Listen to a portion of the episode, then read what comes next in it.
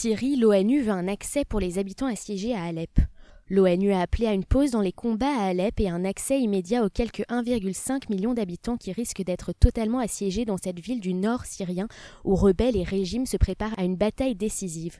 Des combats intenses ont eu lieu ces dernières semaines dans et aux alentours de cette ville divisée entre quartier est aux mains des rebelles et quartier ouest contrôlé par le régime, chaque secteur étant quasi encerclé par le camp adverse. Les raids de l'aviation du régime et de celle de l'allié russe n'ont pas non plus cessé sur les quartiers et positions des rebelles aidés dans la bataille par les djihadistes du groupe Fateh al-Sham, ex-Front al-Nosra, qui a renoncé à son rattachement à Al-Qaïda.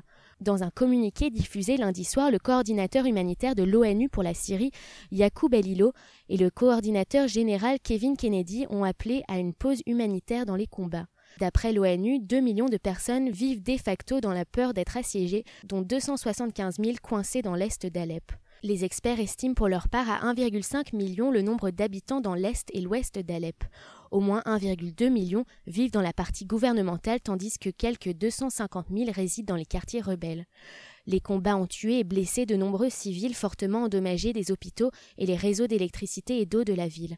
Les rebelles ont pris samedi une grande partie du quartier gouvernemental de Ramoussa à la périphérie sud d'Alep, ce qui leur a permis de faire la jonction avec leur quartier dans l'est et de couper la principale voie de ravitaillement des quartiers pro-régime. Mais les forces pro-régime ont trouvé une route alternative et ont réussi à faire passer à leur quartier des camions d'aide via la route du Castello reprise aux rebelles.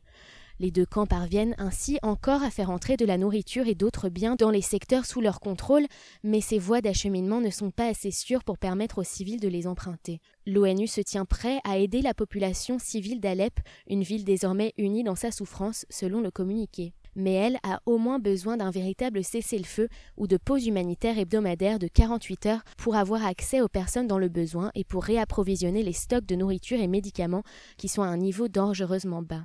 Lorsque la tactique de siège est utilisée de manière intentionnelle pour priver les gens de nourriture et d'autres biens essentiels pour leur survie, elle constitue un crime de guerre, a encore dit l'ONU. Le conflit en Syrie déclenché en 2011 après la répression de manifestations pacifiques contre le régime a fait plus de 290 000 morts, poussé à la fuite plus de la moitié de la population et provoqué une grave crise humanitaire.